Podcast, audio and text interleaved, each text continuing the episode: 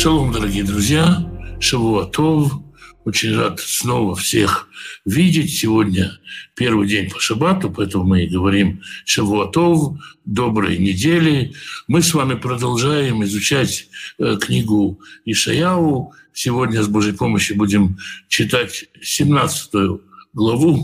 Ну, начнем мы, как обычно, с молитвы. Отец Небесный, прошу Тебя благословить и защитить тех, кто сегодня на войне, тех, кто под бомбежкой, под обстрелом, всех тех, кто ранен в душу на этой войне, исцели душу, тех, кто переполняется ненавистью, освободи от ненависти, тех, кто чувствует бессилие, дай веру в возможность, в полезность, в нужность, всех тех, кто пострадал на этой войне, исцели и дай утешение тем, кто на чужбине. Каждого, кто страдает от этого кровопролития, ты знаешь и видишь. Благослови каждого по нуждам его и положи конец этому кровопролитию. Дай прочный, справедливый, долгий мир. Благослови, поддержи тех, кто сегодня ищет пропитание для своей семьи, дай достойную работу, так, чтобы было время, возможность общаться с семьей, изучать Писание, чтобы в доме был достаток, избыток, возможность помогать другим, желание помогать другим.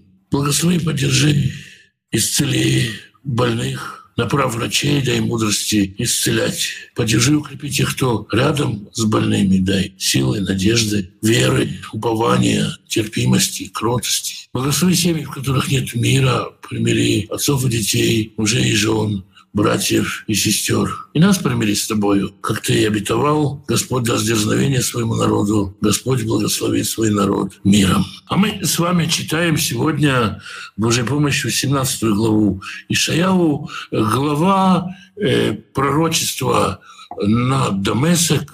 Дамесек — это столица Арамеи.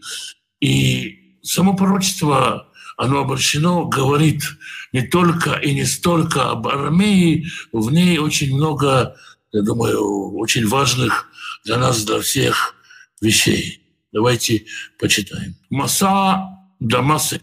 Вот обременение Дамаску. Если мы видим запад, восток, теперь север от Израиля, Дамасек, столица Арамеи.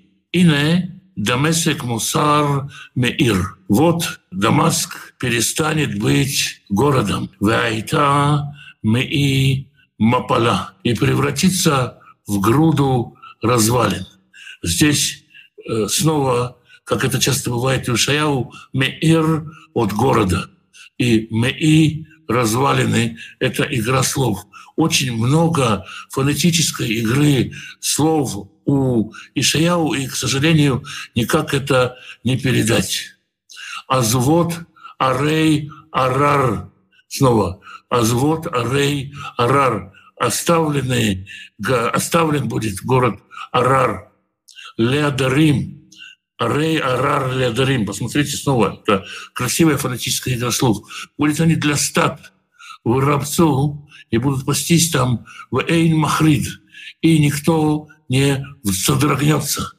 То есть никто не содрогнется, не удивится от того, что Дамесик, по сути, один из самых древних городов на Земле, еще раб Авраама, Элизар был из Дамеска, как мы помним.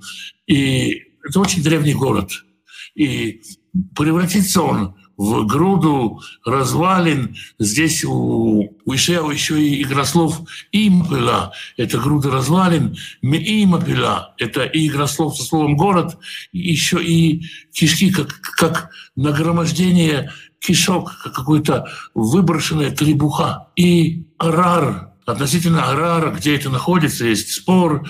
И раньше говорили, и ну так оно есть, что это город за Иорданом, то есть это, в общем-то, уже к арамейскому царству мало имеет отношения, хотя арамеяне правили там, но найдены документы, которые говорят, что Арар был одним из пригородов Дамеска. И вот этот Арар, э, какой-то дамасский пригород, может, спальный район Дамаска, превратится в поле, на котором будут пастись стада среди развалин. Нишбат, Мивцар, Мифраим.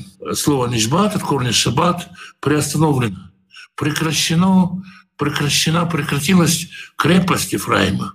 Забрали у Ефраима, Ефраим – это общее название для всех э, десяти колен, для Израильского царства, которое находится в союзе с арамеянами. И в союзе с арамеянами шло войной на Иудею. Поэтому как бы здесь Израиль связан с Иудеей. Разрушена крепость Ефраима. У Мимлахат Дамеск и у царства Дамеска тоже разрушена крепость. Вешаара Рам и остаток Арамеи, и ководный Израилию, точно так же, как с достоинством сынов Израиля будет, но Мадонай Цваот. Сыны Израиля в данном случае это сыны Израильского царства.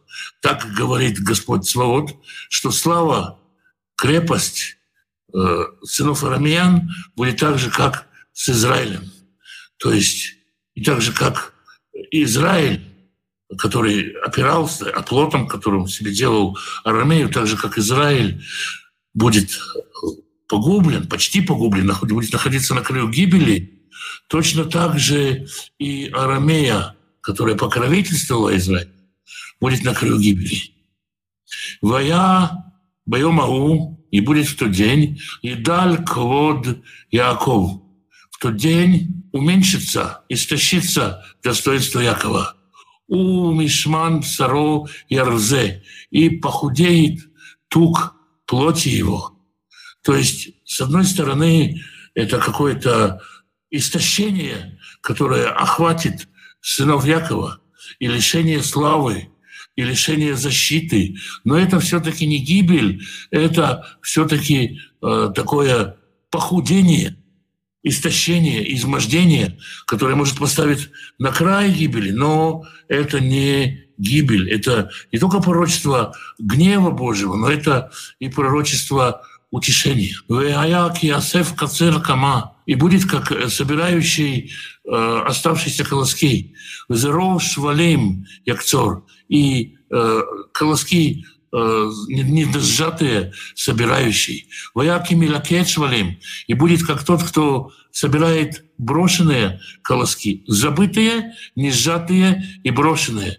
Бемек Рафаим в долине Рафаим. Эмек Рафаим э, дословный перевод долина духов, но это тогда пригород Иерушалайма, окрестности Иерушалайма, ну, сегодня это такое место, где много ресторанов, кафе, то есть такая, а, а, такая иерусалимская торговая улица, улица для отдыха. Но в то время это пригород Иерусалима, там, где Иерусалимские поля, и это довольно-таки в сторону Бейтлехема. И здесь Конечно же, это очень иудейский рассказ. Это рассказ про Руд, который собирает колоски. И можно сказать, здесь есть такой своеобразный намек на то, что э, жители Израильского царства, как Руд из Муава, придут в Иудею и будут там собирать колоски, и Иудея примет израильтян. То есть это такое э, пророчество, которое, с одной стороны, грозное, конечно же, Потому что тяжело быть беженцем, и мы, конечно, рассказываем эту красивую историю о Рут, но это женщина, которая находилась в очень тяжелой ситуации. Ванишарбо олелет кинакев заяц, и будет в нем остатки, как после обиения маслины. Когда созревают маслины, приходят сборщики маслин, этот процесс называется катит, обиение. Они кладут э, подстилки такие на землю и бьют палкой по ветвям маслины и сбивают маслины. Раз за разом бьют и бьют и бьют. И как после объедения маслины шнаем шлушага грим берош амир. Останется три-четыре маслины на вершине дерева. Арба хамиша бесайфей пирея. И четыре-пять в кроне ее ветвистой. Неумадана или Израиль. Так говорит Господь Бог Израилев. То есть будет остаток, будет остаток, искудеет земля, почти не останется населения, но это почти не останется. Все-таки как чуть-чуть маслин после обиения выживают где-то на дереве, и при внимательном взгляде можно еще найти маслины, также и Израиль. Остаток Израиля выживет. И это катастрофа, которая произойдет с Израилем, это катастрофа, которая, с другой стороны, дает шанс. Бьем в тот день, Яш'э Адам, обратиться человек аль-асеу, к тому, кто его сотворил. Снова можно посмотреть, что Яш-э и Асеу — это э, одни и те же буквы. Обратиться к делающему его. Вейнав аль-Кодыш Исраэль Тарейна. И глаза его взглянут на святого Израиля.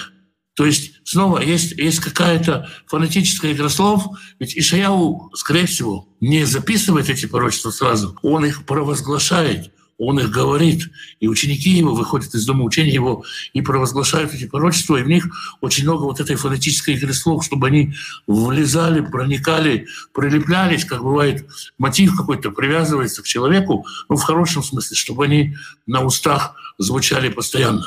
Вело ясе, снова то же самое слово, аль-мизбахот маасе. Вело ясе аль-мизбахот маасе. И не будет обращаться к жертвенникам, которые посвящены маасе, делу рук, маасе едав, делу рук.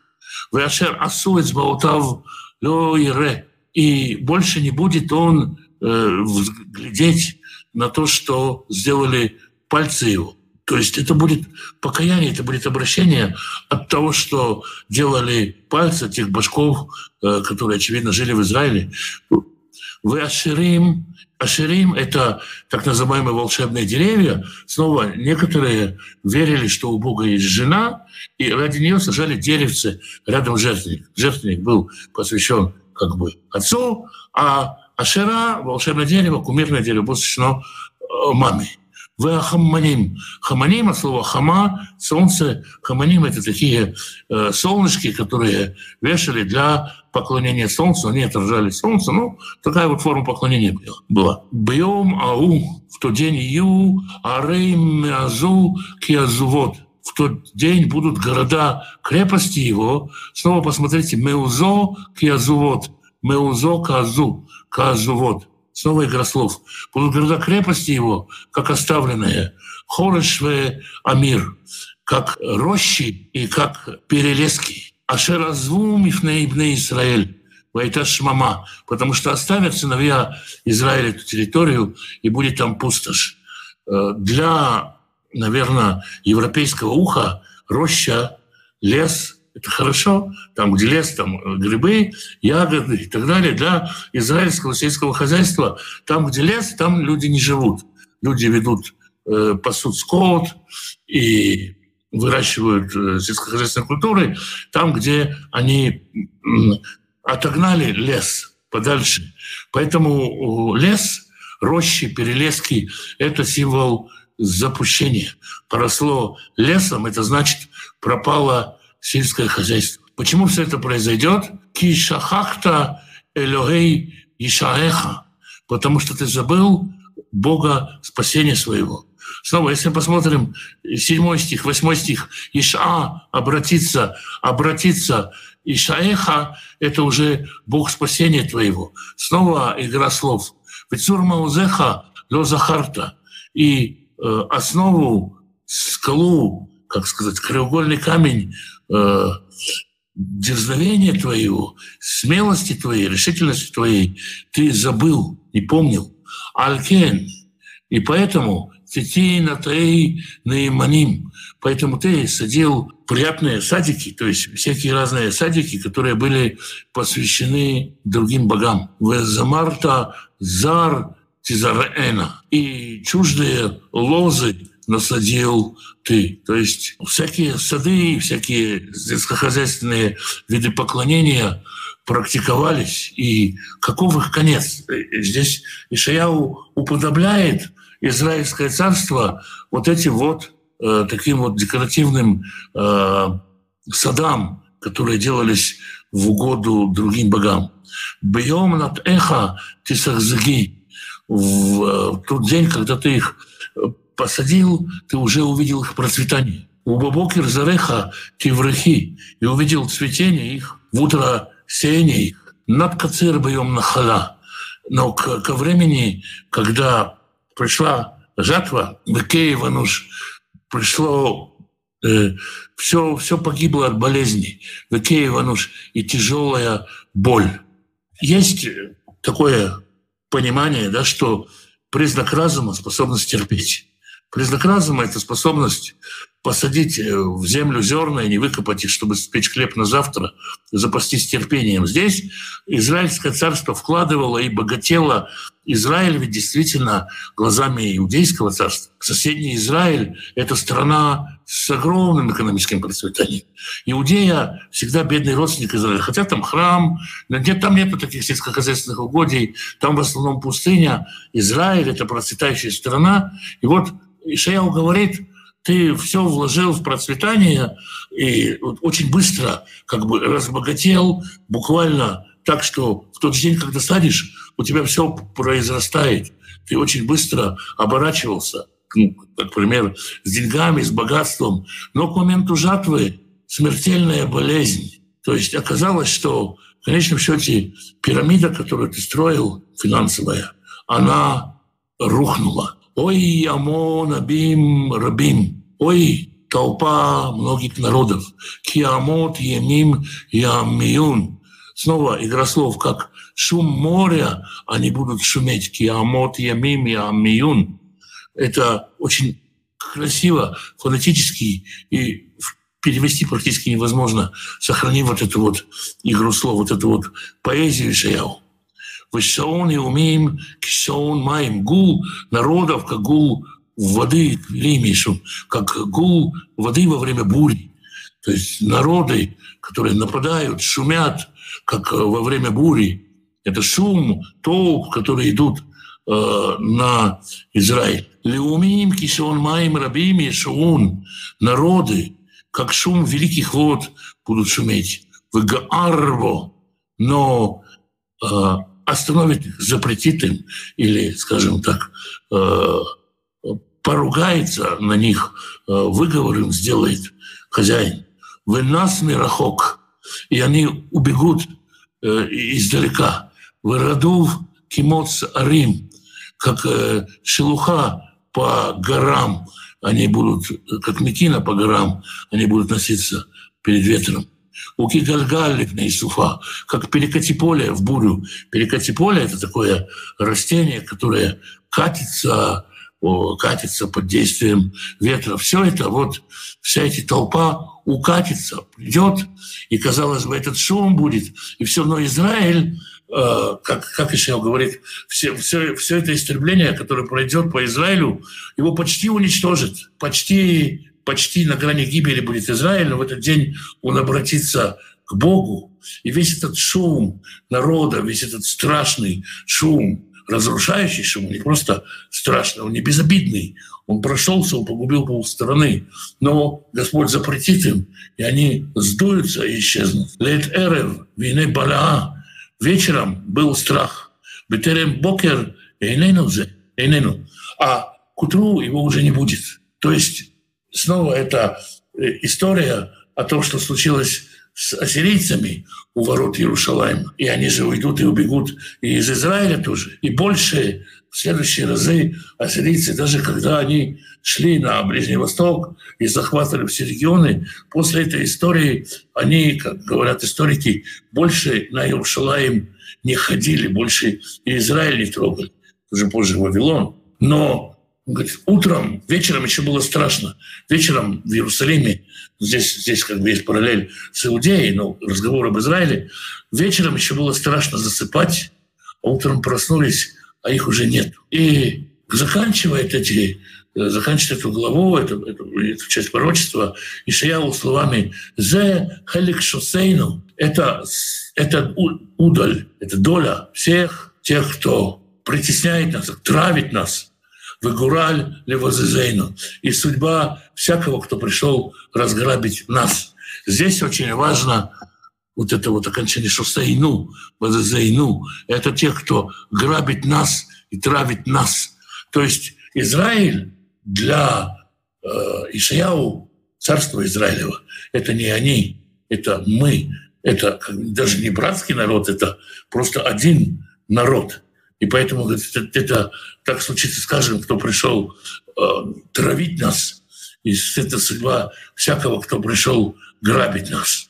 Суть пророчества в том, что арамеи возвращаться некуда. Для арамеи это гибель. для Израиля это бесславие, из которого можно обратиться к Создателю. Это катастрофа, внутри которой шанс на возвращение, на покаяние, на восстановление отношений со Всевышним. Это только середина пророчества, но будет продолжаться и в 18 главе. Мы еще завтра почитаем. Дамаск сегодня не груда развален. Это э, Дамаск не груда развален. И ассирийцы, и вавилонцы, которые завоевывали Дамаск, они его не разваливали. Было время, когда Дамаск был э, грудой развален, то есть это пророчество сбылось. Но там не говорится о том, что Дамаск навсегда останется грудой развалин. То есть Дамаск восстановленный, ну, как бы он разваливался. Кстати, Иерушалаем тоже разваливался, раз, распахивался как поле, пересыпался солью. То есть, возможно, это пророчество на будущее, но, скорее всего, это пророчество осуществилось. Я хочу, раз уж тут вопрос возник такой от Алексея, по поводу харизматического движения. Недавно как раз я беседовал со своим добрым знакомым э, харизматическим пастором, и примерно такие же вопросы я ему задавал. Я могу сказать вам, что, что я знаю много харизматических служителей, харизматических служителей, которые что-то делают, которые служат э, служат в самых отдаленных уголках земли, делают удивительные, удивительные дела, и, но поскольку харизматея, в отличие, скажем, от баптистов или пятидесятников, это не совсем деноминация харизматея, это движение. И когда есть движение, то очень часто есть попытки пойти куда-то не туда, зайти в какие-то дебри, какие-то непонятные служения и так далее. Вот это похоже на то, что если вы попадаете в церковь, в церкви есть люди, э, которые занимаются очень искусственными вещами. Есть акробаты, там, те, кто ходит по канату, те, кто тянет тяжести и так далее. То есть есть профессии в цирке, в которых очень сложно выступать, нужно требует большой искусности. Во многих цирках так бывает, это классика цирка, что когда меняют оборудование, например, закончили выступать акробаты, выходят на арену клоуны, и они как бы изображают из себя клоунов они вот, э, делают все то же самое, но смешно, очень смешно получается. И вот когда есть какая-то деятельность, э, рядом появляются клоуны, может быть, их становится большинство. Я не знаю, куда вы попали, да, но можно нарваться в харизматическом движении на чистую клоунаду, за которой ничего не стоит. Ну, это, как сказать, прельщение такое, которое, в котором люди пребывают, и, и очень грустно, что, что оно такое происходит. А, как у, вся, как у всякого движения, как у всякого всего, есть куча, куча огромная, куча чего, чем можно поспорить. Э, мне самому очень, очень признаться тяжело. Я попал в, э, скажем, в церковь, где было Торонское благословение, и мысли, которые у меня были, две мысли. Первое, куда я попал, второе, где мои вещи, выпустите меня отсюда ощущение такое, да, и Павел говорит, если кто-то к вам войдет, не подумает ли, что вы беснуетесь. То есть, видимо, явление старое. Но ставить крест сразу на всем движении, перечеркивать все движение и говорить, а это все вот так вот, я не возьму на себя смелости, я вижу, что есть у этих людей плоды, добрые плоды, и что тут я могу сказать? Мне очень сложно чувствовать с этим какой-то общий. Лично мне сложно. Вот. И я иногда прошу даже как бы, каких-то своих друзей объяснить мне, а что это тут происходит, что это тут вообще делаете, и делаете ли вы что-нибудь здесь. Сожалению, как, э, как кстати, ну, я, я могу сказать то же самое про мессианский иудаизм. Иногда, глядя на вот, людей, которые называют себя мессианскими служителями и обвешивают себя всякой еврейской атрибутикой, употребляют еврейские слова направо и налево, глазами еврея, ортодоксального еврея, просто еврея с улицы, улицы, это выглядит примерно так же, как вот Алексею показались харизмат. Ну, что-то там делается, что-то там происходит, поэтому, как сказать, я против того, чтобы вычеркивать из списка служителей или служений какие-то движения, конфессии и так далее. А так, да, мне тоже тяжеловато. За что Бог так сильно наказывает Израиль? Наверное, как сказать, есть какая-то взаимосвязь между состоянием Израиля и состоянием мира.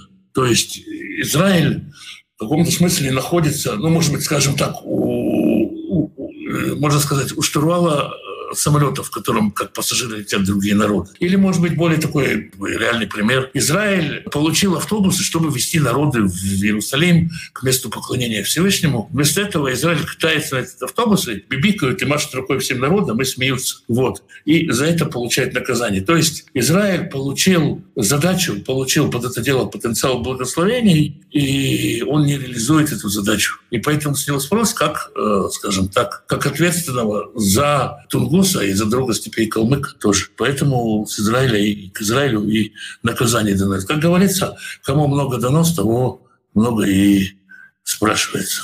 Как должна выглядеть община Ишуа, чтобы это не было дикостью в э, глазах. Просто, как сказать, наблюдайте себя со стороны. Э, я, я думаю, как сказать, нету какого-то должна. Да, но видно, что определенное поведение, как бы, как, посмотрите, как ведут себя дикие, и не ведите себя, как они. Значение имени Аллах. С именем Аллах э, вообще есть интересная история. Если мы посмотрим на, на историю, как вообще, почему вообще Аллах стал Богом Куран. Сначала не было так. То есть, когда пришел человек по имени Мухаммад, он принес с собой идею, он говорил об идее поклоняться Богу, которого зовут Рахмана что значит милостивый или любящий. Любой человек, который знает еврейскую литературу, знает, что в Талмуде, в талмудических источниках Бога называют Рахмана, милостивый или любящий. Собственно, Мухаммад нес вот эту идею. Он говорил о Боге, которого зовут Рахмана. Если мы откроем 25-ю суру Корана, 60-й аят, то там Мухаммад приводит как пример, он говорит, я им говорю, поклоняйтесь милостивому Рахмана. А они мне говорят, что такое Рахмана, мы не знаем никакого Рахмана. И то есть был спор, что Мухаммад пытался донести до арабов имя Рахмана, арабы отталкивали его, поэтому в более позднем 17-й э, э, суре Курана 110 аяте написано «называйте его Рахмана» или «называйте его Аллах», все равно это прекрасные имена. То есть есть 99 имен Аллаха, согласно исламу, но в этом надаваться не будем. Аллах — это то же самое, что Элохим, то же самое слово. Вот. Многие жители Каабы в основном поклонялись этому Богу и отождествляли его с Богом Син, с Луной и так далее. Но, в общем-то, слово «Аллах» — это то же самое, что «элога» — общесемитский корень, и обозначает просто, просто Бога. И это имя ну, сегодня, как бы, ну, мусульмане мало об этом говорят, да, но это компромисс с теми, кто отказался называть Бога словом «милостивый» Рахмана. То потом его как бы взял, да какая разница, как его зовут, мы решим вот... То есть э, другого значения, другого значения нет. Что значит э, Дамасок? Я читал, что это означает «мокрое место», «мешек». Э, я думаю, что это промышленное место. Слово все-таки мешек – это все-таки место промышленное. Э, я не представляю себе, с какого языка Дамуши, Тамуши, Литмош. Может быть, как-то с определенной натяжкой можно перевести как глубокое место, мокрое место. Но все-таки я думаю, что это слово промышленное, означающее город э, ремесленников, то есть ремесленный город. Я думаю, так. Вроде бы все. Спасибо всем. Значит, завтра с Божьей помощью на том же месте, в тот же час.